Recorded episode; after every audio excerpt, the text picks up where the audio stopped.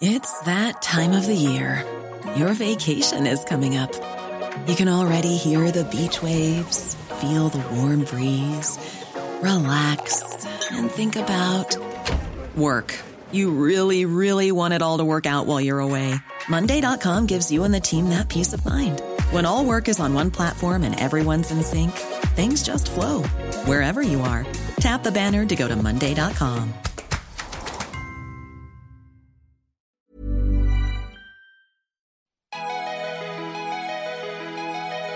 Bonjour, je suis Jean-Mathieu Pernin. Bienvenue dans Libellisé, le podcast de Libération qui vous raconte la présidentielle.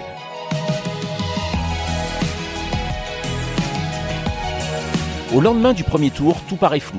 Vous aussi, vous avez un peu cette sensation? Eh bien, pas de panique. Libellisé est là pour vous aider à analyser et comprendre le résultat du 10 avril. Un podcast en forme de lampe de poche qui va s'aventurer dans un paysage politique fracassé, plein de vestiges, de marécages et de quelques vergers luxuriants. N'hésitez pas à rejoindre cette quête en nous écrivant sur libellisé@libération.fr. Tout le monde est prêt? Alors c'est parti. Une élection présidentielle réserve toujours des surprises et le premier tour de la QV 2022 n'est en rien décevant à ce niveau. Forte abstention, Parti socialiste et les républicains laminés, les écologistes en banqueroute, Éric Zemmour a troqué sa reconquête par la Bérésina et Jean-Luc Mélenchon, au score puissant, échoue au pied du podium et se prend désormais pour Sisyphe.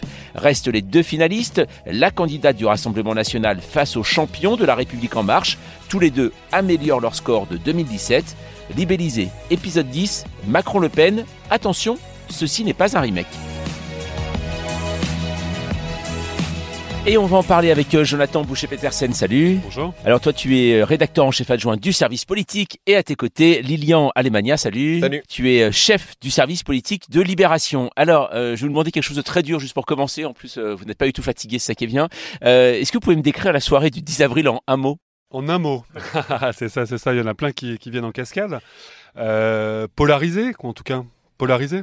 Euh, attendu et en même temps utile pour vote utile. Alors, Macron-Le Pen, euh, on parle d'un remake de 2017. Est-ce que pour vous, il y a une différence euh, avec euh, il y a 5 ans? Ah bah au-delà du casting, il y a surtout des différences. Euh, non, la, la première différence, c'est évidemment la, la- la situation politique. Donc, on- à, à première vue, on peut se dire qu'Emmanuel Macron est plus haut qu'il y a 5 ans, euh, et on peut se dire que Marine Le Pen est plus haute qu'il y a 5 ans, donc il n'y a pas tellement d'autres choses à dire. Et en fait, c'est euh, c'est un, contexte qui a, beaucoup bougé, parce que Marine Le Pen, elle est en hausse, mais avec Éric Zemmour, qui a été perturbateur et qui aujourd'hui est quand même un, réservoir de voix plus limité peut-être que ce qu'elle aurait pu espérer dans la perspective du second tour, mais qui quand même existe. Euh, Emmanuel Macron, il est euh, plus haut qu'il y a 5 ans, mais euh, quand il se retourne, c'est un peu le désert des Tartares. Quoi. Il avait siphonné, ou en tout cas il avait asséché une partie de la gauche social-démocrate en 2017. Là, il a marché sur la tête de la droite républicaine avec une Valérie Pécresse qui est ruinée ce matin. Emmanuel Macron, c'est vrai qu'il améliore son score hein, tout de même euh, par rapport à, à- à 2017, 3 points de plus. Et pourtant, euh, comme vient de le dire euh, Jonathan, on parle de désert et tartare quant à ses soutiens. Pourquoi il y a cette impression que ça n'est pas joué pour lui dans deux semaines, Lilian? Parce que Marine Le Pen est en dynamique, c'est-à-dire qu'elle arrive à 24% après avoir eu une campagne difficile, la présence d'Éric Zemmour, être descendue euh, très, bas, très bas par rapport à ce qu'elle était euh, autour de 16-17 dans les sondages, et elle est remontée pour arriver à 24%, ce qui n'était, pas attendu. Euh, et hum, il y a une difficulté pour lui d'aller chercher d'autres électeurs, c'est-à-dire que le plus gros réservoir de voix dans cet entre-deux tours, c'est Jean-Luc Mélenchon, qui est un électorat composite. Il y a à la fois des électeurs de Jean-Luc Mélenchon euh, qui avaient déjà voté pour lui aux deux précédentes présidentielles, et d'autres qui ont voté plutôt utile, des gens de gauche qui avant euh, étaient plutôt socialistes ou écologistes, et qui là ont, ont passé le pas et ont voté pour Jean-Luc Mélenchon, pas forcément pour sa personnalité, euh, un peu pour son programme, mais aussi beaucoup euh, pour tenter d'éliminer euh, Marine Le Pen du, second tour. Il n'a pas manqué grand-chose à Jean-Luc Mélenchon pour y arriver. Alors justement, Jean-Luc Mélenchon, lui, j'ai noté quelque part que c'était le meilleur troisième homme dans une présidentielle de la Ve République, hein, apparemment. Jean-Luc Mélenchon a déclaré donc qu'aucune voix ne doit aller à l'extrême droite. Est-ce que les militants insoumis, eux, sont clairs sur ce sujet? Alors déjà, ce qui est notable, c'est que Jean-Luc Mélenchon, il le dit tout de suite. C'est-à-dire que cette espèce de feuilleton euh, qui lui avait plutôt porté préjudice la fois précédente, là, il arrive peu ou prou à la même position, mais euh, plus nette, plus forte, plus immédiate. Donc ça, c'est euh, clairement quelque chose qui, va, impacter aussi l'entre-deux tours. Je pense que les, les militants insoumis s'y voyaient, jusque tard dans la nuit, sans même poser la question de savoir s'il n'y aurait pas un retournement. Donc ça, c'est, j'allais dire, psychologiquement, humainement, c'est normal qu'il y ait, qu'il y ait une, une redescente. après, il y a des électeurs insoumis qui sont... Euh, en premier lieu euh, anti-système, en, partant du principe que Jean-Luc Mélenchon c'est euh, quelqu'un d'atypique, de différent et qui vient percuter l'ordre établi. Il y en a qui, j'allais dire, n'ont pas forcément le, la culture du barrage habituel en se disant entre la droite Macron et l'extrême droite Le Pen, il n'y a pas de questions à se poser. Bah, on se rend compte qu'au fil des années, il y en a de plus en plus qui se posent des questions. C'est une une qu'on avait faite il y, a, il y a maintenant un an sur la perspective du barrage au profit d'Emmanuel Macron, qui est moins l'homme neuf de 2017, qui est plus quand même lesté par son bilan, lesté par les différentes crises sociales, gilets jaunes, réforme des retraites, euh, la question du pass sanitaire, enfin voilà, tous ces sujets, ça, ça a aussi charrié un, vote anti-Macron. Et pour résumer, aujourd'hui, c'est est-ce que le tout sauf Le Pen euh, est supplanté par le tout sauf Macron? Il y a une différence entre les militants insoumis et l'électorat de Jean-Luc Mélenchon, qui je disais est plus, est plus composite. Euh, pour rappel, en 2017, l'électorat de Jean-Luc Mélenchon s'était reporté au second tour pour moitié sur Emmanuel Macron et pour un quart chez Marine Le Pen et un quart euh, dans l'abstention. Il est fort probable qu'il y ait moins pour Macron et beaucoup plus pour l'abstention ce, coup-ci.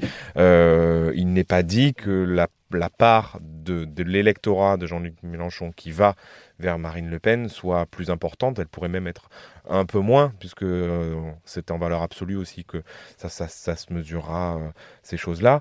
Euh, en tout cas, c'est vrai, Jonathan, il, il, a été clair sur pas une voix pour Marine Le Pen. Il ne peut pas aller au-delà, c'est-à-dire appeler à voter Emmanuel Macron, parce que ça, il, se détournerait, enfin, une partie de, son, de, ses soutiens se détournerait de lui là-dessus. Il, a dit une autre phrase qui est assez importante, c'est ne commettez pas l'irréparable. C'est-à-dire qu'il a vraiment fait une différence entre euh, euh, les conséquences de l'arrivée de Marine Le Pen au pouvoir euh, et la poursuite d'Emmanuel de, Macron à l'Élysée. Donc il, envoie aussi le signal, il faut faire le job pour éviter qu'elle soit au second tour sans aller jusqu'à jusqu'à jusqu'à dire de glisser un bulletin Macron euh, ce, qui peut être, ce qui peut lui être reproché par une partie de l'électorat de gauche aussi qui a voté pour lui. Euh, ce qui est assez étonnant dans ces résultats de premier tour, c'est que les trois premiers candidats cristallisent 70% tout de même euh, des, des, suffrages. Comment ça se fait qu'il y a une telle cristallisation? Parce que c'est assez impressionnant. Derrière Jean-Luc Mélenchon, d'un coup, c'est Éric Zemmour à 7%. Comment ça se fait? Le quatrième homme à 7%, c'est historique, et tous les autres sous les 5%. Donc c'est vrai que ça laisse des miettes.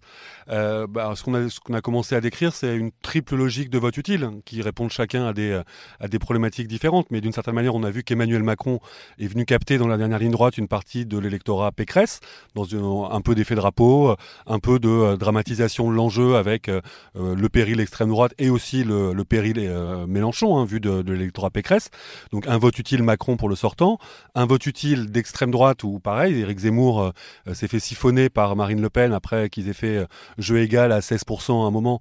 On se rend compte que c'est cette trentaine de pourcents du vote RN Reconquête bah, s'est retrouvé aux deux tiers ou aux trois quarts dans, dans l'escarcelle de Marine Le Pen. Donc il y a eu une dynamique de vote d'un vote qui pouvait peser. Et puis il y a ce qu'on a beaucoup documenté dans la dernière ligne droite de la campagne sur une nouvelle fois Jean-Luc Mélenchon qui arrive à être le réceptacle euh, de l'ensemble du vote de gauche, à capter des voix qui ne euh, euh, sont pas des voix mélenchonistes, mais qui, un, trouve qu'il il a fait une bonne campagne, qu'il a quand même un programme qui n'est pas tout enfin qui n'est pas que détestable, loin de là, qui est même costaud. Euh, donc voilà, il y a, y a, eu une polarisation qui, euh, qui nous a tous euh, surpris par son ampleur, euh, qui était quand même un petit peu dans les tuyaux depuis, depuis quelques semaines. C'est vrai que quand on voit la photographie, on se dit waouh. Mmh. Concrètement, ça peut avoir des effets cette polarisation? Oui, on verra au législatif ce que ça, ce que ça donnera. La, la, dernière fois, il y avait déjà eu de la part de Macron et, et de Le Pen on va dire, une explosion du champ politique, mais ça avait moins touché la droite. Donc la droite avait gardé un groupe à l'Assemblée conséquent, beaucoup de députés. C'était la première force à l'Assemblée d'opposition à, Emmanuel Macron. Donc on verra ce que ça donnera là. Ce qui est intéressant de noter, c'est la fin d'une identité de vote, c'est-à-dire que des gens qui ont voté Mélenchon, Le Pen ou Macron, aux précédentes élections euh, régionales, municipales, ils ont voté pour euh, une autre liste écolo, socialiste, de droite, de gauche, communiste, euh, puisqu'on voit que les, trois forces qui sortent de cette euh, élection présidentielle sont des forces qui ne sont pas du tout implantées, qui ne dirigent pas de collectivité, ou très peu, euh, pas de grande région à part la région sud-est, mais qui est un rallié maintenant à, la Macronie, pas de département, donc on, va avoir une France nationale totalement différente de la France des régions et des collectivités. Et ça, c'est unique, euh, en tout cas sous la Ve République. Oui, c'est vrai que c'était jamais arrivé que comme ça, en effet, les trois premières forces à la présidentielle soient celles qui aient le moins d'élus locaux. En effet, c'était jamais arrivé. Hein. Voilà, après, est-ce que c'est les élus locaux qui amènent à la victoire présidentielle ou est-ce que c'est de la victoire présidentielle que peut découler de nouvelles implantations? Ça, on le verra. Ce matin, on a commencé à interroger un certain nombre de politologues sur cette tripartisation. Et euh, donc, il y a Vincent Martini, qui est un de ces politologues, et qui dit qu'il y a une tripartisation de circonstances électorales dans euh, ce qu'était le contexte de ce premier tour, ça ne veut pas dire qu'il y a une tripartisation idéologique. C'est-à-dire que, comme on le disait, dans l'électorat qui s'est mobilisé pour Jean-Luc Mélenchon, il n'y a pas que des mélenchonistes. Euh, dans l'électorat qui s'est mobilisé pour Emmanuel Macron, il n'y a pas que des macronistes. Et dans l'électorat qui a fini par voter pour Marine Le Pen, il n'y a pas que des lepenistes. Donc ça, ça vient de dire la réalité du premier tour. Est-ce que ça vient dire la réalité partisane dans des élections intermédiaires On le verra dès les, dès les législatives. Et c'était le but de Marine Le Pen en 2017 en créant le Rassemblement national, ce qu'elle n'a pas réussi à concrétiser euh, dans les faits, puisque Éric Zemmour, lui, est apparu et a voulu faire justement cette union des droites, comme il, l'a appelé. Euh, c'est ce que veut faire Emmanuel Macron, puisque hier, il a appelé un nouveau, un grand mouvement euh, qui, rassemblerait les forces qui le soutiennent.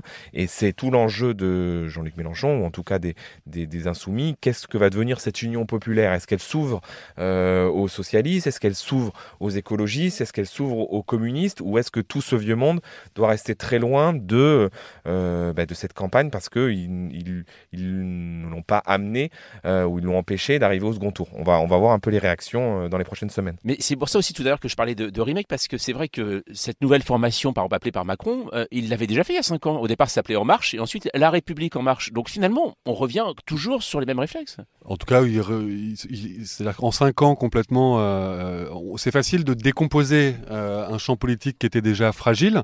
C'est-à-dire que la fragilité de la gauche de gouvernement, donc le, PS allié euh, aux écolos, euh, de l'autre côté euh, LR, on savait qu'il y avait une fragilité au fil des, au fil des années parce que l'exercice du pouvoir abîme, déçoit. donc il y avait ce terreau qui était mûr, qu'Emmanuel Macron a jailli et a fait tomber le château de cartes, mais ça n'était aussi qu'un château de cartes avec ses fragilités. maintenant, recomposer un champ politique en faisant cohabiter sous une autre bannière que simplement la victoire présidentielle des qui ont fait 20 ou 30 ans de vie politique chacun de leur côté, on se rend compte que même avec Emmanuel Macron au pouvoir, euh, la place d'Édouard Philippe, euh, les, dynamiques dans la maison commune, la place pour euh, les petites composantes qui en font partie, on se rend compte que c'est plus un, agrégat de micro-chapelles que donc une fédération où chacun continue à avoir son identité et un chef en commun qui est celui qui fait gagner la présidentielle. Voilà, après de là à construire une nouvelle famille politique avec des courants, c'est encore autre chose. C'est la question du ciment, parce que le ciment économique et social, il n'est pas là. On va faire cohabiter Eric Woerth et qui vient de la droite, et Marisol, Touraine qui vient de la social-démocratie, et qui se sont affrontés notamment sur les, questions de, réforme des retraites. Donc comment, euh, cette famille-là va pouvoir cohabiter, y compris dans un quinquennat où à la fin, euh, ben, Emmanuel Macron ne sera, s'il est élu, ne sera plus candidat puisque ce sera son second mandat. Euh, on a vu aussi quand même un, phénomène assez étonnant. Euh, c'est tout de même aujourd'hui, eh bien, euh, Yannick Jadot qui a besoin d'emprunter de l'argent pour faire vivre son parti, rembourser son prêt. Valérie Pécresse des Républicains également. Ça aussi, c'est un signe tout de même de, voir que aujourd'hui il y a trois forces qui se sont distinguées et qu'aujourd'hui, eh bien, de faire de la politique, ça devient très compliqué. Oui, d'une certaine manière, ça vient redémontrer que faire de la politique à ce niveau-là, c'est prendre un risque. Hein, que pour le coup, chaque candidat qui euh, se soumet au suffrage des Français prend son risque. Euh, que le, aussi, ils sont, et l'un et l'autre adossés à des formations qui sont financièrement et politiquement un peu un peu fragile. Mais oui, c'est pas c'est pas rien. Enfin, il y a une différence parce que le le Parti socialiste, qui a un score encore plus faible que celui des, écolos ou de la droite, avait anticipé. Ils ont fait toute la campagne sous les sous les 5%. Donc en termes d'ambition, de moyens mobilisés, c'était plus restreint. c'est vrai que d'une certaine manière, Valérie Pécresse, on a beaucoup raconté dans ce podcast et ailleurs que le grand meeting, le meeting le plus cher, avait été quasiment son principal boulet de campagne. Donc c'est vrai que ce matin, même si on rappelle qu'elle a un patrimoine qui dépasse les 9 millions d'euros euh, et que euh, voilà, quand on euh, lance un appel aux dons, il y a quand même des gens qui, qui se mobilisent. On l'avait vécu avec le Sarcoton, mais quand même, voilà, le, bandeau de BFM ce matin, par exemple, c'est Valérie Pécresse ruinée. deux points, j'ai besoin de votre aide. Donc c'est vrai que c'est une posture on n'a pas l'habitude, hors fraude, euh, de voir un, candidat de la droite républicaine euh, autant aux abois au lendemain du premier tour. Est-ce que c'est la fin finalement de la recomposition politique dont on nous a tellement parlé en 2017 avec ces scores si faibles pour le Parti socialiste et les républicains? Il faut se méfier. On verra, on verra aux législatives et ce qui sortira et la couleur de l'Assemblée nationale.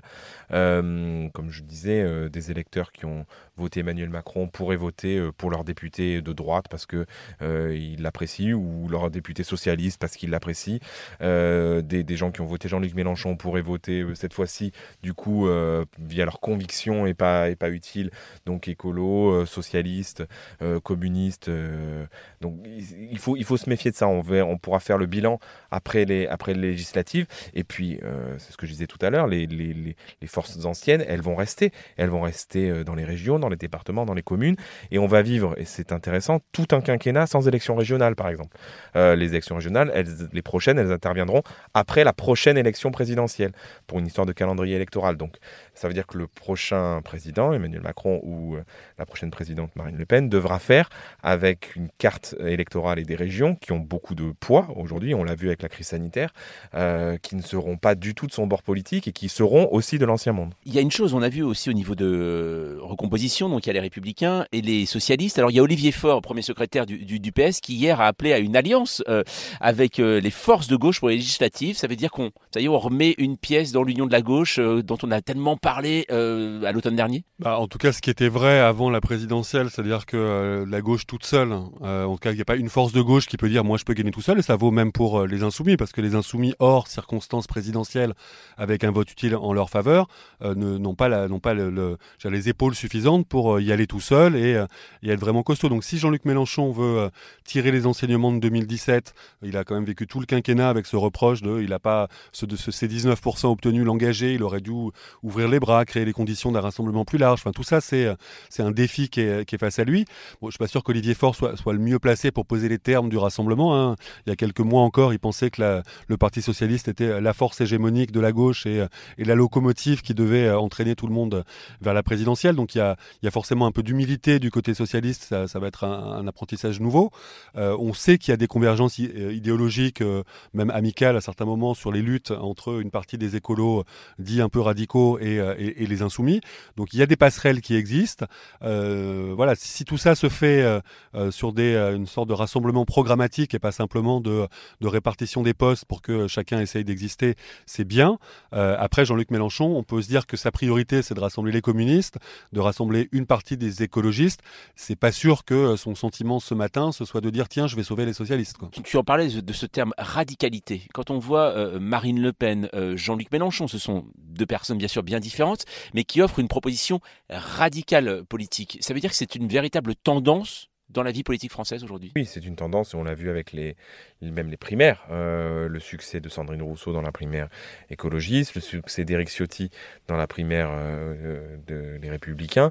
Euh, on est dans une société et dans un monde politique où il y a besoin de cliver, et il y a besoin d'affirmer certaines choses. D'autant plus quand c'est Emmanuel Macron en force centrale qui détient le pouvoir. C'est que pour se, se différencier et se démarquer, il faut apporter des propositions radicales au système qui a été mis en place par Emmanuel Macron, où en plus il a récupéré une partie du centre droit et une partie du centre gauche. Et il a réussi pour l'instant cette synthèse entre, entre deux courants politiques qui, qui étaient différents. Et puis il y a l'exercice du pouvoir de Macron qui génère de la radicalité. on l'a vu dans la façon de traiter les crises sociales, la façon d'avoir un certain nombre de mots méprisants, la façon d'avoir le sentiment de pas toujours être le président de tous les Français. après, j'allais dire, le, plus, le, plus le, le, système fait bloc d'une certaine manière, que ce soit au moment de la crise sanitaire où effectivement il y avait une forme d'unanimisme du camp de la raison, euh, beaucoup mis en scène par le président, plus euh, voilà la, façon d'exister dans ces moments-là, c'est aussi de, rester en contact avec les, franges les plus radicales et les plus anti-systèmes de, la société. Donc il y a, un mélange entre euh, la gauche au pouvoir a pas vraiment été de gauche, la droite au pouvoir a pas suffisamment été de droite. En tout cas, c'était ce que les électeurs qui les avaient portés en responsabilité ont eu comme sentiment. Et ça, euh, dire comme un espèce d'effet boomerang, bah, ça vient donner de la place à une gauche qui est affirmée, décomplexée. Ça s'appelle euh, ça s'appelle la, la France insoumise, l'Union populaire de, Jean-Luc Mélenchon. Euh, Emmanuel Macron quand même, qui finit par être euh, un candidat avec un libéralisme très décomplexé, donc une offre un peu hybride évidemment, donc c'est compliqué. Et une Marine Le Pen qui trace son sillon, alors avec une, extrême droite qui est vraiment d'extrême droite, même si elle a du mal à, se dire que c'est que c'est un carburant électoral, elle a raison d'être prudente. il est bon de le rappeler quand même. D'après vous, est-ce que Emmanuel Macron et Marine Le Pen sont soulagés de se retrouver l'un face à l'autre? Est-ce que un ou une inconnue ça aurait été plus compliqué? Alors, si, je, pense qu'en tout cas, c'était, il y a eu beaucoup de péripéties euh, dans cette campagne. C'est-à-dire que rien ne s'est passé comme prévu, et en même temps, effectivement, on a ce sentiment que euh, le remake de, ou en tout cas la revanche de, de 2017 intervient comme prévu. Euh, des revanches quand même dans la Ve République, c'est rare. Hein. À part Giscard, Mitterrand, il y en a, il y en a pas eu. Euh, donc c'est, euh, c'est pas non plus une mécanique euh, absolument euh, après, c'est, je veux dire, c'est la gauche ne s'est pas reconstruite. En tout cas, la gauche socialiste ne s'est pas reconstruite. Mélenchon, il a réussi sa, sa campagne. Est-ce que ça aurait été plus facile face à Jean-Luc Mélenchon C'est en fait ça l'idée pour pour Emmanuel Macron, ou est-ce qu'il aurait été imaginable d'avoir un, un, un Mélenchon-Le Pen au deuxième tour? Ça, ça, a été le, le, fantasme de certains éditorialistes dans cette phase, dans cette phase de campagne pour renouveler un peu ce qu'ils avaient à dire, mais il n'y avait pas de réalité, ou en tout cas il y avait une conjonction de planètes qui était difficile à obtenir. Est-ce que c'est plus facile face à Jean-Luc Mélenchon? C'est oui, on peut on peut se dire. Suis pas sûr que ce soit le, deuxième tour le plus confortable pour Emmanuel Macron, même si il y a quelques mois c'était ce qui leur semblait être la martingale de repartir sur le bien contre le mal, quoi. Mais cette fois, ça suffira pas. Une dernière chose, on parlait de radicalité. D'ailleurs, l'expression la plus radicale, ça a été l'abstention, quand même, tout de même, qui est pas aussi forte que 2002, mais qui quand même est, est, très proche. 12 candidats au premier tour, donc ça satisfait plus les appétits ou c'est tout simplement peut-être le processus même démocratique qui ne satisfait plus certains Français? Oui, puis c'est l'absence de, de, de vraie campagne parce que euh, il y a eu, euh, on sort quand même de deux ans de, Covid, c'est une France fatiguée, euh, avec le, le sentiment que l'action politique ne change pas forcément leur quotidien. Donc à quoi bon aller voter euh, pour des gens dont on ne se retrouve pas? Euh, On le disait tout à l'heure, il y a moins d'identité de vote, donc à un moment donné, euh, il n'y a plus l'envie aussi d'aller voter pour tel ou tel candidat, plus l'actualité ukrainienne qui a raccourci la campagne, où on a l'impression qu'elle a débuté depuis trois jours en fait, entre, et va se poursuivre sur un duel sur un duel Macron-Le Pen. Donc c'est des raisons euh, structurelles et conjoncturelle. Ouais, parce qu'on on a quand même vécu tous ces mois en disant cette élection est pliée, euh, ou en tout cas le, dernier effet drapeau, en tout cas l'entrée en guerre de la, Russie en Ukraine avec la place de chef de l'État d'Emmanuel Macron sur la scène diplomatique. Voilà, tous les sondages quand même disaient avec différents écarts, que ce soit face à Le Pen, que ce soit face à Mélenchon, mais que l'issue du deuxième tour n'avait pas vraiment d'enjeu. Il y a eu une dramatisation légitime avec un resserrement euh, sur fond de dynamique Le Pen en, en, fin de campagne. Donc ça, ça a mobilisé des gens qui étaient déjà mobilisés, c'est le vote utile. Ça n'a pas, ça n'a pas suffi pour aller chercher des gens qui euh, euh, ou avaient pris la décision, euh, comme disait Lilian, sur de toute façon ça change rien à ma vie, donc je, moi j'ai pas, j'ai pas besoin d'en être. Il y a aussi ce qu'on a, ce qu'on a documenté, c'est quand même toute une génération qui est engagée sur le plan politique, engagée sur des causes, engagée sur des thématiques, mais qui voit pas dans l'exercice électoral un, espèce d'exercice naturel, civique, une sorte d'obligation morale pour les gens qui ont conquis ces droits, enfin, toute chose qu'on a pu entendre. et ça ne veut pas dire qu'il y a une dépolitisation absolument générée il y a euh, parfois un désintérêt pour l'exercice électoral. Est-ce que c'est de la lucidité ou de la sévérité? Chacun est juge. Donc euh, on peut craindre quand même un second tour aussi, euh, où il peut y avoir aussi autant d'abstention. Ah, on peut craindre qu'il y ait possiblement autant, d'abstention. Après, il y avait eu beaucoup d'abstention la dernière fois, hein, en 2017. Après, il y a deux semaines, qui, deux, on peut imaginer qu'il y aura une campagne plus intense en fait pendant ces deux semaines d'entre-deux tours que pendant les six mois qui ont précédé le premier.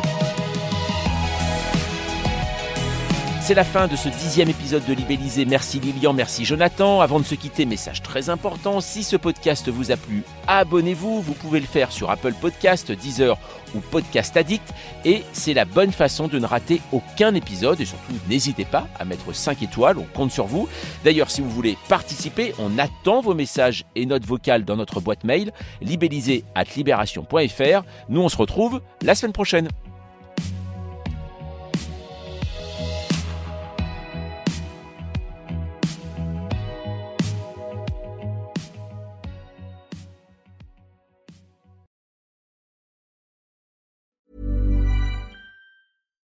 Normally, being a little extra can be a bit much, but when it comes to healthcare, it pays to be extra. And United Healthcare makes it easy with Health Protector Guard fixed indemnity insurance plans. Underwritten by Golden Rule Insurance Company, they supplement your primary plan, helping you manage out of pocket costs without the usual requirements and restrictions like deductibles and enrollment periods. So when it comes to covering your medical bills, you can feel good about being a little extra. Visit uh1.com to find the Health Protector Guard plan for you.